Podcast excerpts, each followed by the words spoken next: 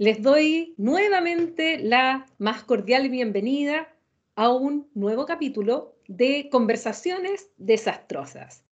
Este punto de encuentro de análisis de los temas de fondo respecto a lo que es nuestro proceso constituyente, pero de, eh, a través de un lenguaje simple, sencillo, que lo podamos comprender, eh, siendo temas de profundidad, eh, abordados de una manera accesible para todo aquel que esté interesado en lo que está pasando con nuestro proceso constituyente.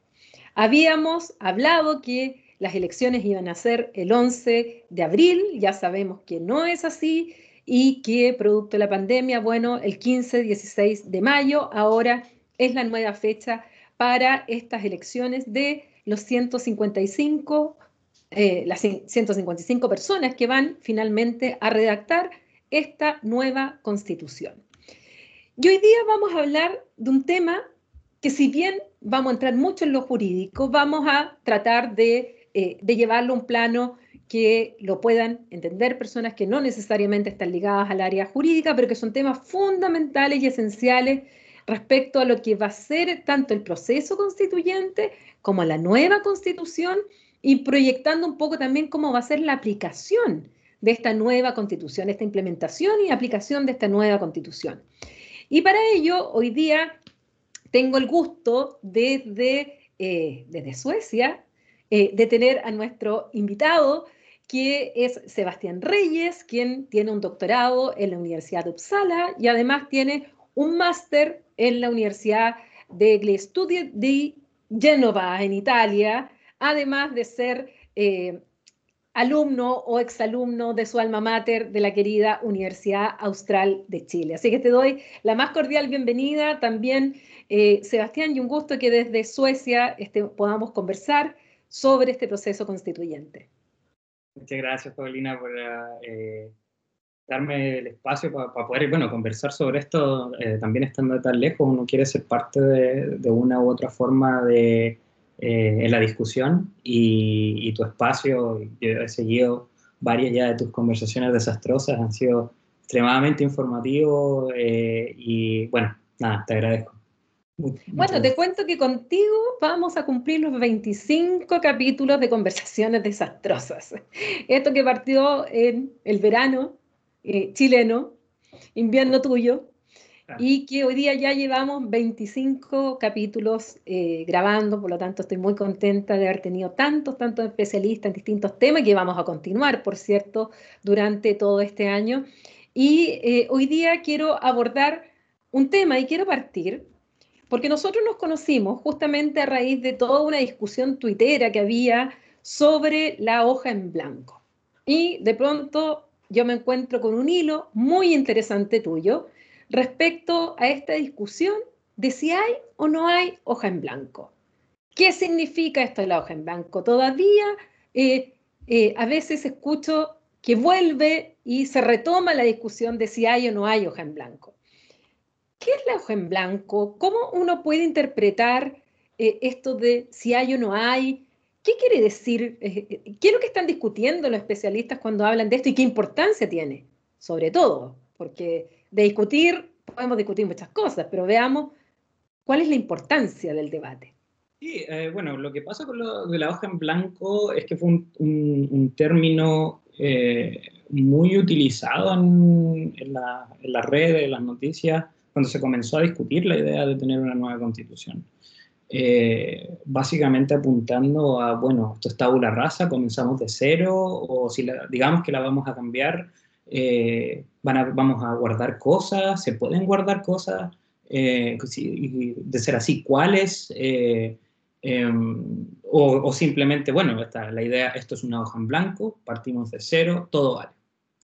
Y claro, eh, esto se, se, puede prestar justamente, para, eh, si, si, tomamos la idea de hoja en blanco, es decir, eh, la constitución la escribimos desde cero, da para pensar muchas cosas, o sea, podemos cambiar no solo la forma de cómo organizamos el Estado, sino que también podemos cambiar el catálogo de derechos fundamentales, para bien, para mal, en, en beneficio de una minoría, en beneficio de una mayoría, Eh, y eso es posible en la medida de que se, eh, se, entienda alguna suerte de concepción del Juan Blanco. Y aquí, y esta fue la, la idea que a mí me, me, hace un poco llevar a, a escribir este tweet, de decir, bueno, según lo que yo, según lo que se puede ver aquí, eh, hay, al menos la, noción de Juan Blanco es ambigua, al menos hay dos formas de entenderlo.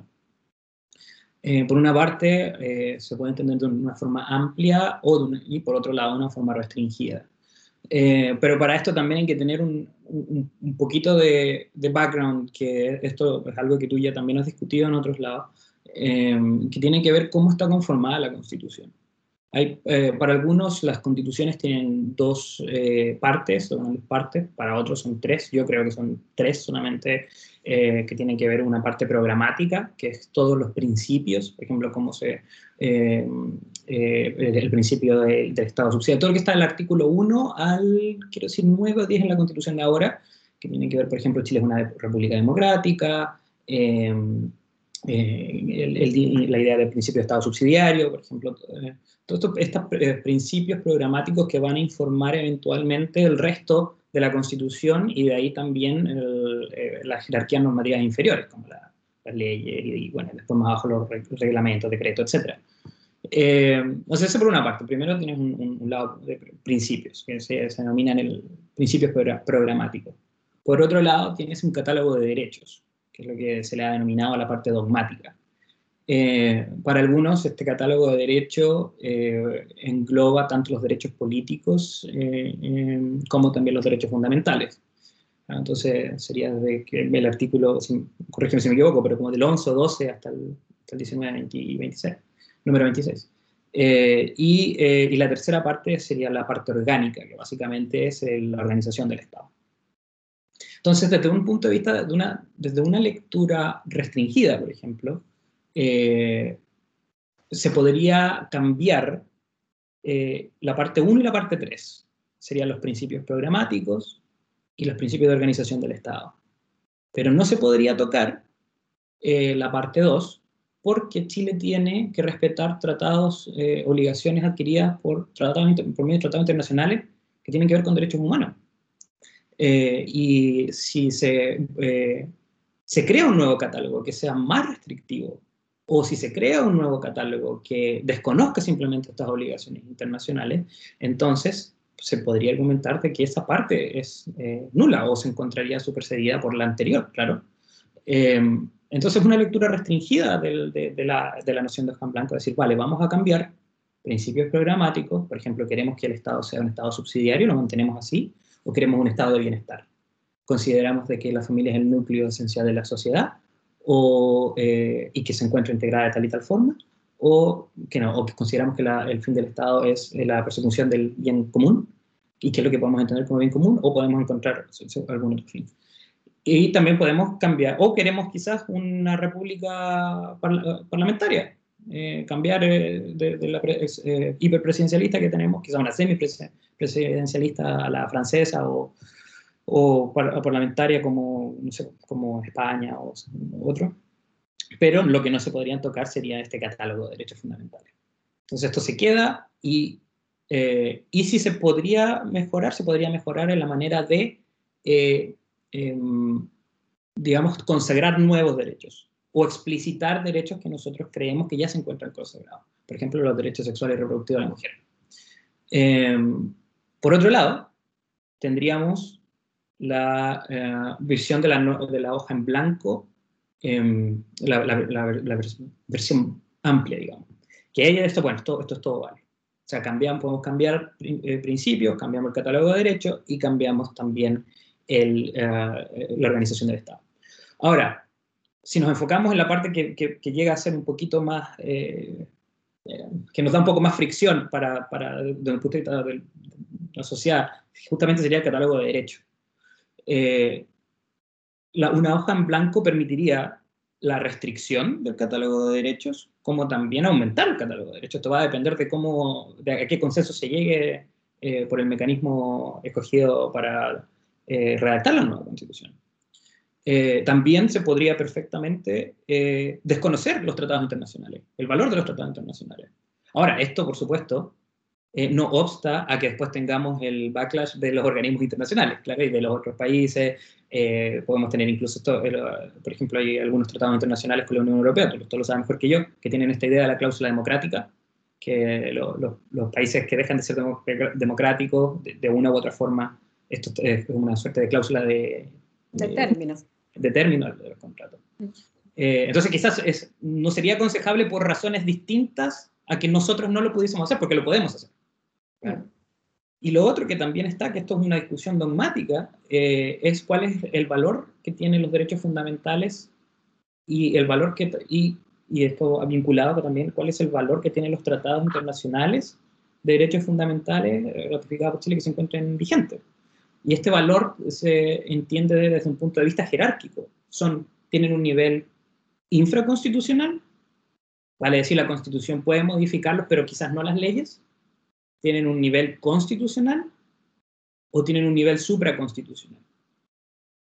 Hoy por hoy no existe una regla de competencia que establezca cuál es la jerarquía de los, derechos fundamentales. Sí, hay una construcción teórica que habla de la idea de bloque de constitucionalidad de los derechos, eh, que sugiere al menos una, eh, eh, como mínimo un nivel constitucional como máximo, y yo creo que es la, visión eh, más compartida quizá, como eh, supraconstitucional. Claro. Pero también en, este, en esta idea de hoja en blanco podríamos tener eh, una regla, establecer una, una regla que, eh, constitutiva de jerarquía de los derechos fundamentales. Y ahí, está, y ahí está, y ese es el gran problema que hay, claro, porque ambas posturas hablan de hoja en blanco, pero ¿a qué nos estamos refiriendo? ¿Cuáles son las cosas que queremos o no queremos cambiar, que queremos tener, que queremos dejar. Y, eso va a, va a caer. De hecho, la, la, pregunta está muy amarrada con cuál es la competencia que va a tener, en este caso, la, la Convención Constituyente, la Asamblea Constituyente. bueno, eh, justamente a raíz de eso, porque este debate eh, partió lo del en blanco, tal como tú señalabas, incluso antes de la reforma constitucional. Y cuando se dicta la reforma constitucional que finalmente permite el plebiscito, porque tenemos que contarle a la gente que nuestra constitución actual, el plebiscito está reconocido de manera muy restringida, o sea, nuestra constitución no es de aquellas constituciones que el cual permitan tener referéndum o plebiscitos de manera eh, eh, más amplia, como nos podemos encontrar con muchas otras constituciones en América Latina, en Uruguay, en Estados Unidos hay muchas constituciones, incluso de los estados federados, ni que hablar el caso suizo. El caso nuestro no. Nuestra constitución, en ese sentido, la actual, eh, el caso del plebiscito está muy, muy, muy restringido y por lo tanto, para hacer el plebiscito por el cual se abrió el proceso constituyente, hubo que reformar la constitución. Y esa reforma constitucional, que también fue un acuerdo político, no establece ese famoso artículo 135 y que ahora en la discusión es el artículo 135, que el artículo 135 esa reforma constitucional señala lo que no se podría cambiar o tocar en esta constitución por parte de la Convención Constitucional. Y dentro de eso habla efectivamente del régimen democrático, del Estado de Derecho, de la República y de los eh, de los tratados internacionales ratificados por Chile que se encuentran vigentes. No dice los tratados sobre derechos humanos ratificados por Chile que se encuentran vigentes. No hace distinción. Dice los tratados internacionales ratificados por Chile que se encuentran vigentes. Entonces, estamos ya en otra etapa de la discusión de esa hoja en blanco. Ahora pasamos ya a la discusión muy parecida pero que dice relación con este artículo 135 y cuál sería el efecto real respecto de la Convención Constitucional. Si es o no es un límite, si realmente la Convención Constitucional debe respetar ese 135 o si estimamos que es el poder originario, soberano, que está ahí radicado y que por lo tanto la, la convencional podría perfectamente cambiar lo que dice ese 135, no está obligado por el 135. O también incluso, y paso a hacerte también la pregunta para saber tu opinión, en que algunos dicen, incluso la convención podría, al ser un órgano soberano, cambiar el quórum de los dos tercios que también se dejó establecido en la reforma constitucional para ir adoptando las normas de este nuevo texto constitucional. ¿Cuál es tu opinión respecto a ambos temas, el 135 y la reforma del quórum? Dices tú, el, 135 viene a avanzar un poco esta materia y aparentemente la idea de una hoja en blanco restringida vendría a ser la forma de cómo hemos de entender esta, esta, qué, cambio es lo que hay que hacer. Y, de hecho esta restricción también no te permite cambiar todo de, de los tres tipos de, o, de las tres partes de la Constitución. No podríamos cambiar el régimen democrático, por ejemplo, que está en, en la parte de los principios programáticos. Pero es muy interesante la discusión que se va a formar, porque aquí hay que entender, bueno, cuál es el rol que tiene la Convención Constituyente. ¿Es, es, es una instancia de poder constituyente o es una instancia de poder constitutivo? Claro, eh, eh, la instancia de poder constitutivo, bueno, es que es eh, viene a ser una suerte de, delegación de, que, responde a un, poder más alto. Ahora, la idea de poder constituyente, por otro lado, por definición no está restringida a ninguna otra norma previa. Entonces, bien podría ser el caso, y yo creo que la, que la interpretación de la Convención Constitucional que más, al menos, eh, fuerza tiene es esta idea de que somos, esta va a ser la primera vez en la historia que vamos a tener un poder constituyente que no proviene de una guerra, revolución en, los términos históricos y que además va a ser paritaria. Hay un caso similar en, Islandia, pero no es, 50, no es paritaria. Eh, Chile en ese caso va a ser único. Entonces, eh, va a ser, es, es, la idea de un poder restringido. ¿Y restringido por qué? O sea, me, va a decirte que vamos a cambiar toda la constitución, menos esos dos, menos, al menos, claro, menos esos dos artículos, ¿Y cuáles serían las razones detrás de eso, salvo quizá como una suerte de preparación para poder allanar el camino al momento de llevar a cabo el plebiscito? O sea, decir, bueno, estas son las, las reglas de juego con las que nos queremos mover, lo que no significa que vayan a ser reglas de juego que vamos a respetar durante todo el juego, porque la gran gracia de, que, de, que, gane la, la, alternativa de la nueva constitución es justamente crear esta instancia de poder constituyente. Y por definición el poder constituyente no está regulado por normas jurídicas, porque las va a crear en este momento. Entonces, claro, si uno sigue la idea de eh, la Convención Constituyente como poder constituyente, como instancia de poder constituyente, entonces hay argumentos para apoyar la tesis de que el, tanto el 135 como el de los quórum pueden ser cambiados. Ahora, ¿Es políticamente deseable? ¿Es estratégicamente deseable? Bueno, esas son, otras son otras cosas que ya van a tener que ver en la práctica. Eh, de porque igual va, a tener que existir una suerte de acuerdo, ya sea estos acuerdos de, aunque sea de, palabras, bueno, cómo, rayamos la cancha aquí para poder llevar a, cabo esta tarea. Em, pero, o sea, si me preguntas a mí y la, y la Convención Constituyente es una instancia de poder constituyente. Yo creo que es una instancia de poder constituyente. Em, eventualmente sí tendría las competencias para poder eh, eh, mm, ignorar lo que dice los límites establecidos y que, en tal sentido no son verdaderos límites.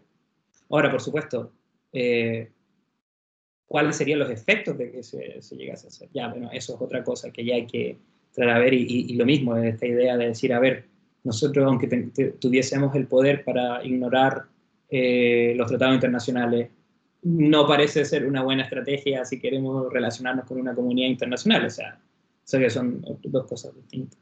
Y bueno. Finalmente, más allá de un tema jurídico, porque los, aquí los juristas a veces nos damos vuelta en todas estas interpretaciones, finalmente es un tema político. Va a ser un tema político y del momento establecerse la constituyente, justamente como tú lo decías al final de tu intervención, es la conveniencia o inconveniencia de ejercer este poder yendo en contra, por ejemplo, de los tratados internacionales que ya se tienen, eh, que Chile ya está obligado, o si quisiéramos cambiar, invento, eh, pasar de una república y establecer una monarquía, o si es que quisiéramos, o sea, finalmente es un tema político, no es, e, esta discusión jurídica finalmente eh, va a ser eh, pasada o sobrepasada eh, por la conveniencia o inconveniencia justamente de ejercer este poder y de romper o no romper, entre comillas, de hacer caso o no hacer caso a estas limitaciones del 135 o a querer cambiar, por ejemplo, el quórum.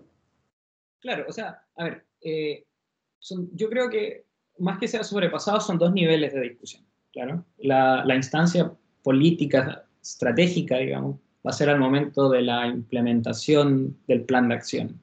¿Cómo vamos a, tenemos este poder ya, ya hicimos todo, llegamos a, a, la decisión de que queremos cambiar esto, también llegamos a la decisión de que vamos a tener este órgano que lo va a cambiar, y ya llegamos a una tercera decisión que sabemos quiénes los componen, ¿vale? Y, y sabemos cuál es el poder que tiene. Eh, luego, cómo se operativice eso va a ser una cosa, como, como bien señalaste, una cosa política estratégica. Eh, sin embargo, también se puede utilizar como, eh, no sé si herramienta argumentativa propiamente tal, quizás un poco más fuerte que eso, eh, estrategias de negociación de decir, oiga, vale, vamos a hablar de todo, pero ojo que, no que tenemos un coto de dado, digamos. Claro que aparece aquí. Pero, como, como bien dices tú, o sea, ¿en, quién va a, a, llevar a cabo, quién va a, a digamos, a, aplicar esa norma en definitiva. Si no hay órganos, si el único que se... Este, este es el gran problema, por ejemplo, ¿quién custodia nuestros custodios? Mm. tenemos el, el eh, estamos ante una situación en cual el órgano que tiene competencia es el único competente para interpretar sus competencias, para interpretar sus poderes. Y aquí hay una... Eh, esto, por ejemplo, se ha tratado mucho eh, no sé si se, va un poco como, como un poco más lado académico, si es así, tírame de vuelta a la, conversa. Eh, hay una corriente de pensamiento que se llama realismo jurídico francés o parisino. Y ellos, y, esta corriente lo que hace es justamente, eh, hablan de decir, mira, los, ellos se enfocan mucho en lo que hacen las cortes. Y, la pregunta es, bueno, ¿por qué los jueces eh, aplican o siguen el derecho de la forma que lo hacen, porque siguen, eh, eh, actúan como si estuviesen dentro de un marco normativo en circunstancias de que los jueces pueden interpretar sus propias normas de competencia. Entonces podrían siempre hacer un poquito más o un poquito menos, pero que queda en su decisión. Y bueno, y, ellos hablan de que esto es porque hay una suerte de principios de deferencia y de estrategia en el uso del poder en los distintos órganos que en definitiva componen el poder soberano de una nación. Y en este caso sería algo similar, o sea, habría una suerte de autorregulación en la medida de que esta autorregulación responda a principios extra jurídicos, extra constitucionales, como, bien dices tú, determinadas eh, nociones estratégicas o nociones políticas, que va a ser mucho de negociación. Eh, va a haber mucha negociación, va a haber mucha concesión en este proceso. Eh, y, y pero bueno, pero sea lo que salga de esto, eh, va a ser la primera vez de que va a ser algo que de hecho está legitimizado por eh, votación popular. Y bueno, esto puede ser, todos esperamos de que sea algo para mejor. Yo sinceramente espero que sea algo para mejor. Pero también se puede dar el caso de que hayan algunas eh, disposiciones, hayan algunas normas que se pueden que sirvan para el interés de algunos poco, que no sería extraño, eh, pero aún así, aún con eso, eh, sería la primera constitución en nuestra historia que es el resultado de un, una autorregulación del pueblo. Y eso, es lo, el pueblo entendido como aquello no sector representado.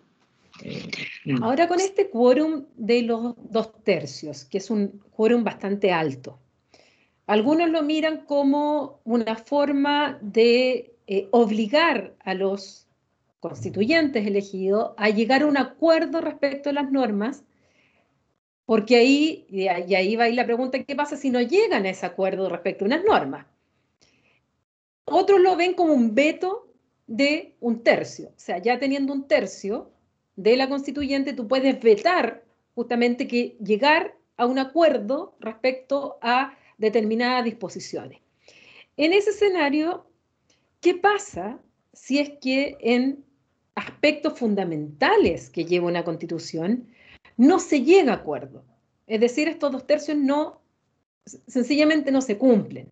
Pero en temas fundamentales, eh, por ejemplo, estoy pensando, tal vez el tema de los derechos, el catálogo de derechos humanos, haya mucho mayor consenso porque ya además tenemos referencia, como tú decías, desde la Declaración de Derechos Humanos de la ONU hasta los tratados que tenemos, ahí eh, eh, donde tenemos ya un núcleo duro, donde sería mucho más difícil el principio de regresión, digamos, empezar a eliminar derechos. Pero estoy pensando que no se pongan de acuerdo en el régimen político, ¿ya? que no se pongan de acuerdo en si vamos a hacer, vamos a continuar con un presidencialismo reforzado o si nos queremos ir a un semipresidencialismo, un parlamentarismo, o que no se llegue de acuerdo respecto al Tribunal Constitucional, o que no se llegue de acuerdo a la figura y a las funciones del gobierno. ¿Qué pasa ahí si no se llega a los dos tercios? Eh, porque no puede, o, o, que no se llegue de acuerdo a cómo va a ser el Poder Judicial. O sea, no me imagino una constitución que no tenga regulado el Poder Judicial, que no tenga regulado el sistema político, que no tenga regulado... Eh, sin ir más lejos, por ejemplo, regular las Fuerzas Armadas y la relación... La, Fuerza Armada, que es un tema que está ahora eh, muy, muy en, en la actualidad. ¿Qué pasa ahí? ¿Cómo, eh, cómo, qué hacemos si es que eh, hay un bloqueo y no se llega a acuerdo y, y, y, hay, algunos dicen, no, se va la ley, otros dicen, no, ¿cómo se va a ir a la ley? ¿Cómo va a ser el poder legislativo quien se va a hacer cargo si este es una materia propia del poder constituyente, no del poder legislativo? ¿Qué pasa ahí? ¿Cómo, salimos de ese enrollo? Todo dependiendo cómo, cuál sean las fuerzas políticas que, vayan a quedar en la convencional. Evidentemente partimos a esa base. Esto, es muy similar a la conformación del, panel de jurados, en un, en un, juicio criminal en los sistemas por jurado. Eh, generalmente uno hace una suerte de eh, elección de, qué jurados no pueden ir. Eh, para de esa forma el pool que queda sea el más eh, imparcial o, de una forma otorga una cierta garantía de independencia y de, imparcialidad. entonces la primera etapa es decir, bueno, como dices tú, es muy importante saber a quién nos vamos a elegir hay que distinguir, uno es los intereses que votaron en contra de la Convención Constituyente. Eh, eso es una parte, esta, es una operación. La segunda operación es si esos mismos intereses pueden ser parte, perdón, de la, de la, del referéndum, claro, de la nueva Constitución. La segunda es eh, si puede, estas personas que votaron en contra de la nueva Constitución pueden ser parte del régimen, o sea, de la Convención Constituyente. Eh, yo eso, claro, por supuesto que eh, eso es así, eso es un, es un, hecho de la causa, de que cualquier persona, cualquier ciudadano chileno puede, en teoría, ¿no es cierto?, presentarse, pero bueno, el, el gol que metió la clase política fue el sistema de lista, lo que hace la práctica muy difícil de que independientes podamos eh, ser parte de, de, esta discusión. siendo así, efectivamente vamos a tener una, va a haber un cierto sector de los, ¿cuántos son? 150 y... 155. 155, que claramente van a ir con agendas políticas marcadas, dictadas por otros intereses. Y, eh, y se puede dar de que eh, tengamos un problema del deadlock, de que no tengamos el quórum. Eh, lo que generalmente hacen los jurados es que hay ciertos factores dentro de los mismos jurados que son están a cargo de acarrear los votos para un lado o para el otro. Entonces quizás van a salir eh, líderes orgánicos ahí. Difícil, pero puede ser. Generalmente las voces, en ese sentido, lo que pasa en, el cine con los jurados son las, personas que pareciesen ser más preparadas. No la que grita más fuerte, sino aquella que de alguna u otra forma tiene una suerte de preparación atingente a la, a la tarea en cuestión que en este caso va a ser gente, lo más probable que sea de la academia, gente que sea abogado, mm, quizás políticos, pero la clase política igual está un poco decaída. Ahora, aún así, si no tenemos este, a, estos agentes que van, a, que van a tratar de nivelar por algún lado o para el otro, em, si no se llega a acuerdo, mira, yo tengo entendido de que existe una norma por default, que si no se llegan a los dos tercios se vuelve la constitución antigua. ¿no? Eso, eso me, lo, me, lo, me lo aclararás tú. Pero... No lo sé, porque hay algunos que siguen planteando, no lo recuerdo sinceramente, porque algunos siguen planteando que se va la ley. O sea, que va a ser el Poder Legislativo quien va a tener que regular eso, cosa que es una de las tesis que aparece. Eh, y lo otro también, si, si, si planteamos que es un poder originario, también podría decir, yo no le hago caso al que dice que se queda lo que establece la constitución actual. O sea, el poder originario, si es un poder originario, y si nos tomamos en serio la idea de poder originario, el poder originario puede, tiene la competencia para regular problemas de, de quórum, para resolver, tiene, tiene que tener una suerte de reglas de decisión. Ahora, por supuesto, uno diría, ¿quién las, quién las crea? Bueno, las crean ellos mismos. Y para tendrían que hacerlo en el reglamento de partida que tienes, lo primero que tienen que determinar. que tienen que determinar. O sea, tienen que haber un sistema de resolución de conflictos internos que es competencia de ellos crear. Porque por definición, como poder constituyente, como parte del poder originario, no hay ningún otro poder que los pueda limitar. ¿claro? Sería muy extraña esta tesis de que nos volviésemos al legislativo. Uh, eh, no veo cuáles son las razones de, de, por qué, o sea, bueno, si dice, bueno, nos volvemos a la ley. ¿Cuál ley? Ah, no sé, la ley que tenga que crear el legislador para este caso específico. ¿Y con qué, con, qué competencia? Si ya la otra constitución no corre. Claro, vamos a tener dos poderes originarios entonces. ¿Y por qué uno va a, tener, estar por sobre otro? ¿Cuál es lo que...? Porque en principio uno podría decir, bueno, el que esté legitimizado democráticamente. Ya, pero los dos están legitimizados democráticamente. ¿Claro? Y de hecho, porque hemos perdido confianza en la clase política que constituye el poder legislativo, es que hemos escogido esta otra, esta otra vía. ¿Claro?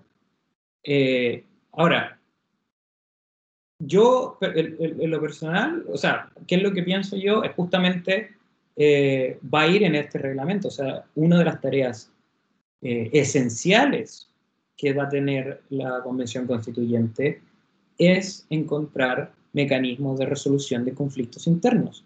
O sea, no puede haber un, no hay acuerdo. Eso, eso debiese estar prohibido, porque las cosas tienen finalidades. La finalidad de este cuerpo es que cree un documento con tales y tales características. Entonces, este, la única forma de que esta convención funcione es que, llegue a su fin, claro, y de, que haga este famoso documento. Eh, entonces, en ese sentido, sería en contra de su fin, casi ya teleológico, digamos, que hayan decisiones que no puedan ser adoptadas. Entonces, lo primero y lo más importante es justamente un reglamento interno de resolución de conflictos. Y en principio, si esto es así, no debiese no, eh, la hipótesis de no acuerdo no debiese estar, eh, digamos, no debiese ser una opción. Ahora, pasando a otro tema, y pidiendo también tu opinión sobre, eh, sobre algo que se discute mucho, desde ya por los especialistas en materia constitucional y sobre todo de, del control de constitucionalidad.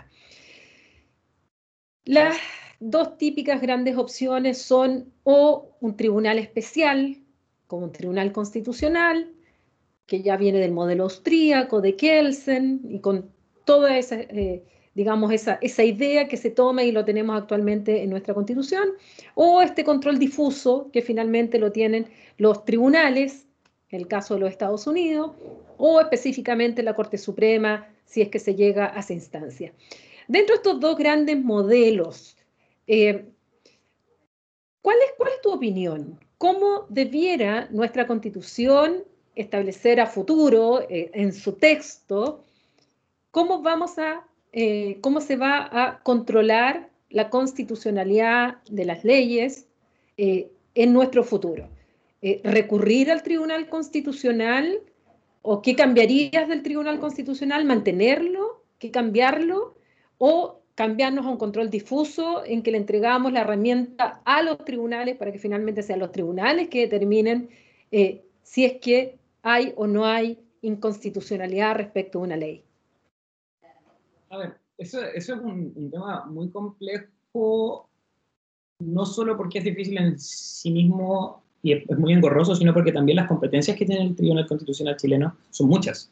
O sea, no solo un control de constitucionalidad, bueno, aparte de, la, de dirimir contiendas de competencia entre determinados órganos del Estado, eh, eh, tiene, si solo nos enfocamos en, sus, eh, en sus capacidades de control, este, este, control constitucional es de dos aspectos, un control en abstracto y un control en concreto, básicamente un, un control antes de que la, la, la, ley sea promulgada también, y después un control en los casos en que una vez que una ley que sea promulgada, la interpretación de esa ley o de la norma que contiene, una de las normas contenidas por esa ley, pueda provocar efectos inconstitucionales para el caso concreto, el Tribunal Constitucional puede dejar sin efecto esa, esa norma o la aplicación de esa norma.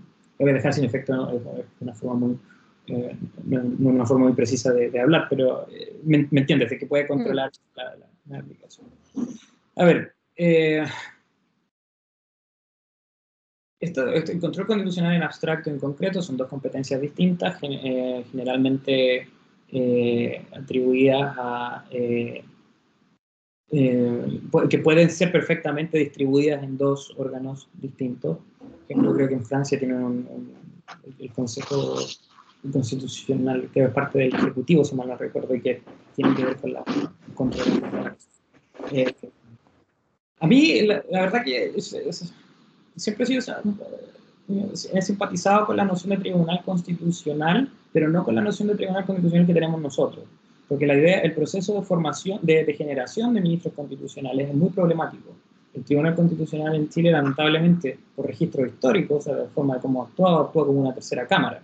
Como una, una cámara que, o sea, en definitiva, como una suerte de eh, control de los eh, órganos, eh, del órgano legislativo, eh, utilizado por fines políticos. Y lamentablemente el, Tribunal Constitucional hoy por hoy es una entidad política desde, la forma de cómo se generan los, el proceso de, formación, de generación de los, de los, ministros. Además que por alguna razón que para mí es inexplicable, tienen, son 10 miembros. Sí, eh, empate. Eh, eh, eso también ya indica de que, o sea, alguien eventualmente podría imaginarse de que, oye, ¿qué, pasa si tenemos un empate? ¿Cómo, ¿Cuáles son las reglas de desempate? O sea, o alguien va a tener su voto a valer por dos, que podría ser el presidente o, quien sea que tenga que dirimir el empate. Bueno, actualmente es el presidente o presidenta del Tribunal Constitucional, finalmente, quien dirime. Entonces, para haber evitado eso, número impar, como normalmente son los tribunales colegiados. Eh, entonces, partía, por ejemplo, cambiar el, número de integración de ministros. Segundo, eh, para mí, para que funcione esto, tendría que ser un órgano eh, jurisdiccional, un órgano de jueces. o sea, no, a ver, en contraposición a órgano político, claro, y, que perfectamente podría tener un proceso de formación muy similar a los ministros de Corte Suprema. Eh, ahora, el Tribunal Constitucional también requiere una cierta autonomía, entonces mantenerlo como fuera de, poder judicial también es algo bueno, eh, porque también sus, eh, competencias son distintas a, las que tendríamos. Recordemos que la Corte Suprema antes del, en los 90, si mal no recuerdo, hasta la reforma del 2005 puede ser, también tenía facultades de, control constitucional. Hasta el 2005, sí. Pero muy pocas veces fueron utilizadas.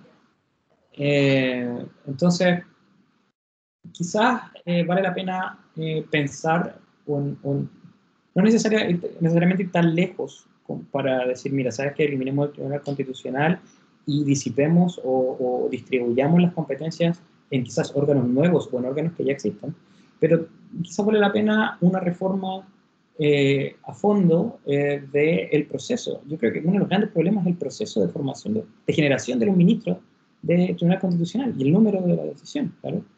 Y también, eh, y, por otro lado, las causales por las cuales se puede recurrir a, esto, al menos en un control en, abstracto. Quizás sería bueno que tenga la, la, eh, la facultad certiorari, que es la de la Corte Suprema, los cuales es el mismo tribunal que va a decidir qué causas ve y qué causas no ve, de manera discrecional. Eh, entendido, por supuesto, de que en el caso de que los tribunales sean, no tengan ninguna inclinación política, o sea, de que, sea, que también se rijan por principios de, independencia, de neutralidad y, sean autónomos de otros poderes del Estado. Ahora, una de las críticas que se le ha hecho más a la conformación del el Tribunal Constitucional es que finalmente se ha transformado en un cuoteo, que el nombramiento va un lado, eh, en un nombre para un lado y el siguiente le toca al otro, y, y, es tan evidente que uno ya sabe con anterioridad a quién le va a corresponder, de qué sector le va a corresponder el nuevo nombramiento. Entonces, eh, y, de ahí viene gran parte de este cuestionamiento al tribunal, en que justamente eh, después falla con criterios políticos, políticos, esencialmente políticos, siempre hay política, siempre hay política, o sea... Claro, claro. Pero aquí con este manto de juridicidad, cuando en realidad están representando a la derecha a la izquierda, donde están representando un sector más conservador y otro más progresista, donde dependiendo de la conformación o cómo va a quedar, uno sabe si va a haber empate eh, y cómo finalmente presidente o presidenta eh, sabe uno más o menos hacia dónde va a ir, tal vez la, la sorpresa para algunos fue el voto disidente o dirimente de eh, de, María, eh, de, María, Luisa Bram en su momento respecto al aborto, del aborto tres causales, pero en general uno sabe eh, que de dónde vienen y cómo van a votar y cómo, qué es lo que va a pasar. Entonces, esa es una de las principales críticas que se le hace justamente al Tribunal Constitucional en, en su generación, como dices tú, y en su práctica. Lo otro, a ver, eh, uno generalmente tiende a comparar eh, con, por ejemplo, lo que hace la Corte Suprema de Estados Unidos, pero la Corte Suprema de Estados Unidos es altamente politizada también. O sea, no olvidemos de que, los, ministros eh, están designados por el presidente. ahora, esto, esto quiere decir, a ver, pero por otro lado también existe una suerte de mito, en, en menos en nuestro sistema jurídico, digamos, este puede ser una característica del sistema jurídico norteamericano, pero también existe una suerte de mito y que por, yo creo que de mayor, en mayor o menor medida también corresponde un poco con, la, la, práctica de que nuestros tribunales tienden a ser un poco imparciales, al menos ahora, no en, no en los 90 ni en, los 80, mm. claro, o al menos uh, trabajan hacia la imparcialidad. Claro. Y en ese sentido el mito está en que si nosotros tenemos un, un tribunal compuesto por eh, jueces de, de, de, con background de, entrenamiento eh, o juristas, digamos, eh, podemos alcanzar un nivel mayor de imparcialidad o viceversa un menor nivel de politicidad. Lo otro, por supuesto, eso no quita de que tengamos también de que aceptar de que los jueces también son seres políticos, de que eso también es un mito. Claro, de que, los jueces no, no, deciden por razones políticas. Eh, eh, eso es un, mito ya casi napoleónico, donde se tiene que repetir la, de que el juez es la boca de la ley. Eso no es así. Entonces, si nosotros somos, la pregunta es con cuál, es el nivel aceptable de política, politicidad, digamos, que se puede, eh, con los que podemos trabajar. Y parece ser de que hay unos niveles inaceptables, como los que tenemos ahora, en los cuales, como bien dices tú, esto es adeo, poteo, eh, pero por otro lado, también si hay un sistema de generación de jueces independiente de todo esto, puede haber también una suerte de, eh, frenos y contrapesos dentro del mismo Tribunal Constitucional. Y, quizás eso reduciría el nivel de, actuación política.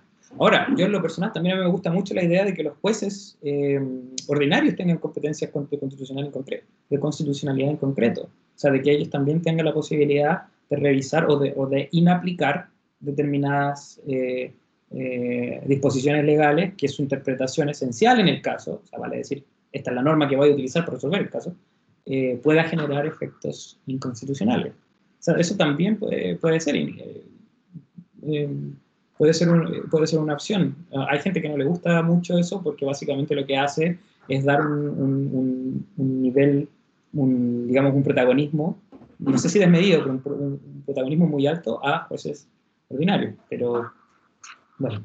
Bueno, en, un capítulo anterior, eh, justamente entrevisté a la doctora Beatriz Larraín, donde hablamos del activismo, activismo judicial, que, bueno, su tesis de doctorado en la Universidad de Boston, eh, en Boston, y eh, ahí hablábamos justamente de este activismo eh, judicial, que algunos lo mencionan en términos peyorativos, pero que no es otra cosa que los jueces muchas veces tienen que entrar a fallar a falta de norma y tienen, van creando normas Y no solamente para el caso concreto, sino que después se va transformando esto en precedentes, que pese a que no seguimos el sistema del precedente, bueno, sigue ampliándose muchas normas respecto a la interpretación que se le daba hace 10, 30, 50 años atrás a, un mismo precepto, pero que se le dan ahora.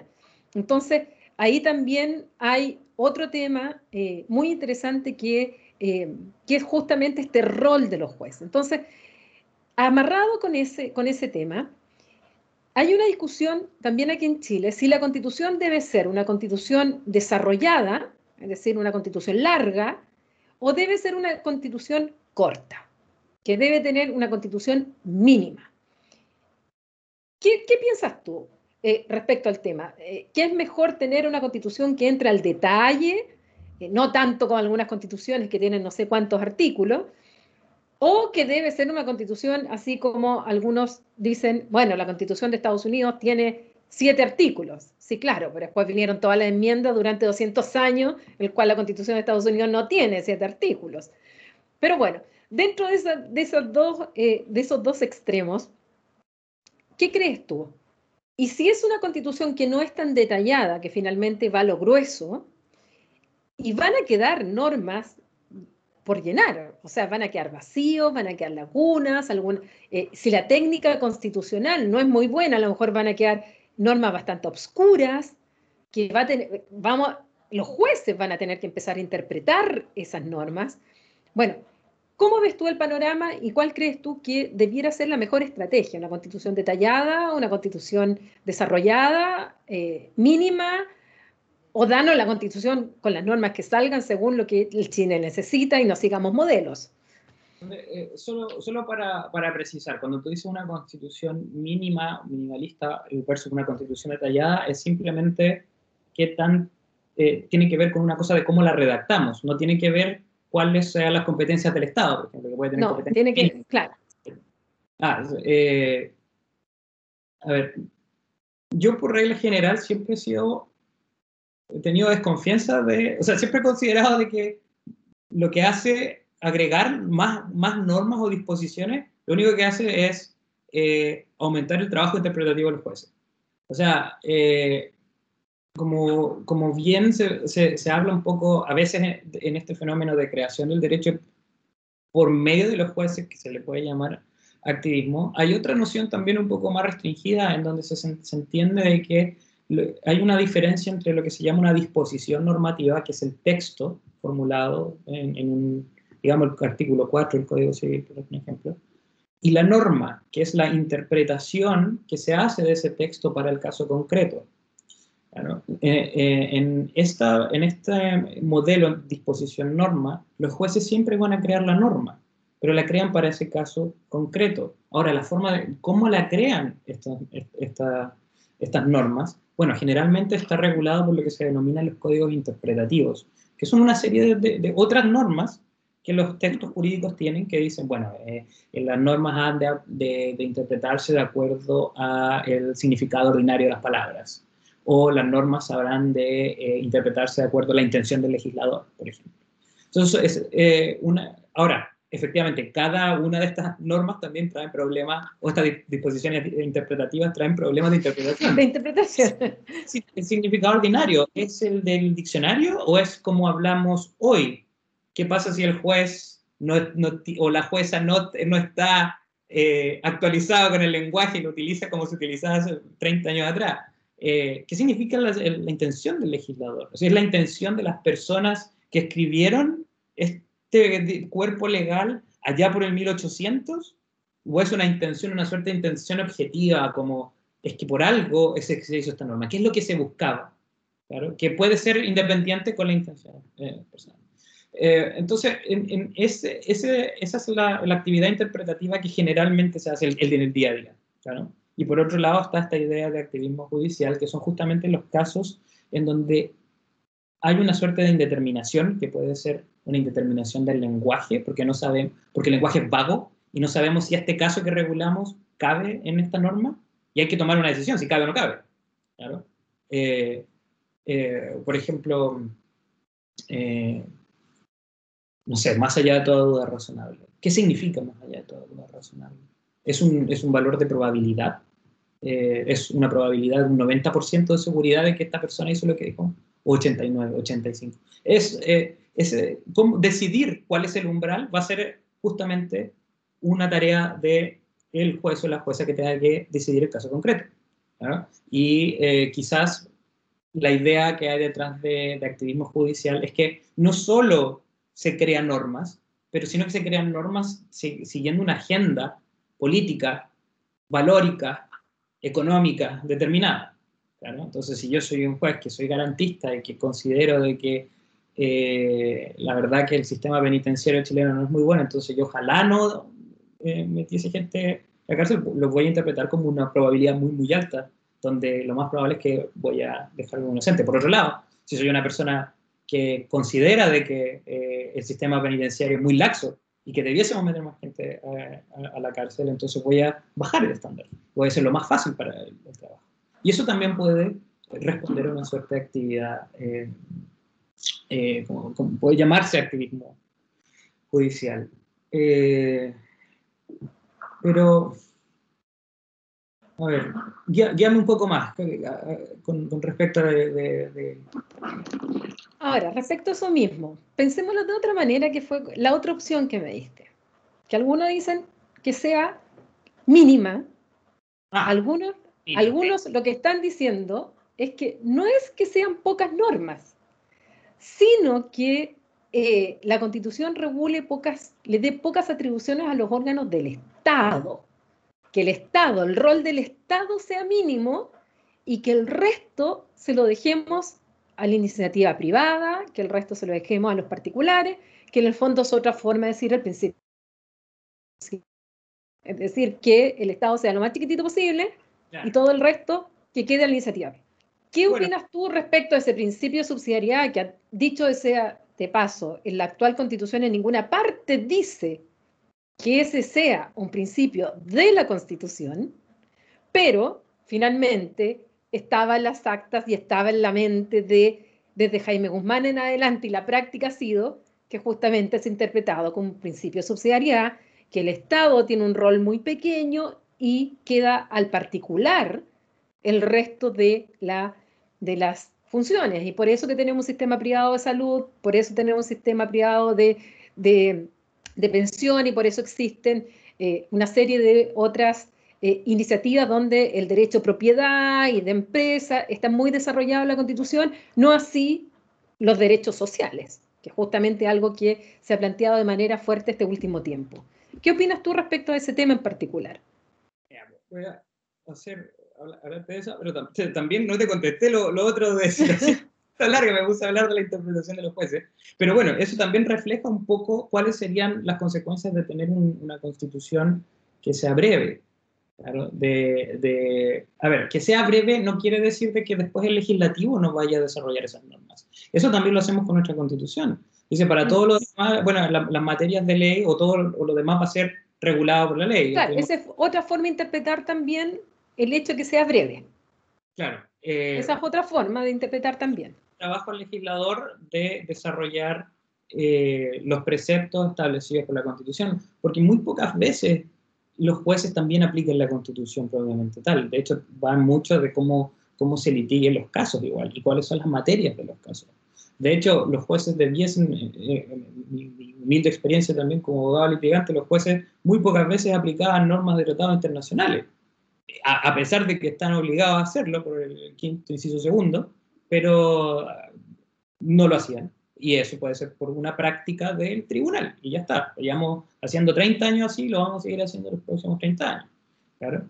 Eh, que una Yo en lo personal preferiría una constitución breve que sea desarrollada por el legislador.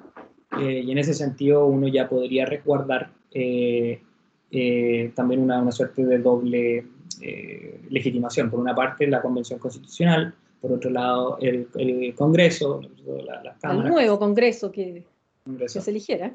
Claro. Y, y ya, eh, y bueno, y de ahí en más los, los, problemas normales que van a haber a nivel interpretativo del día a día de, de derecho. Por otro lado, ahora si entendemos la idea de constitución mínima como como lo, como lo señalas tú, como una constitución ya de, eso de carácter ideológico. Sí. Eh, lo, hemos intentado y por eso ahora estamos... por eso llegamos al 18 de octubre. Exacto.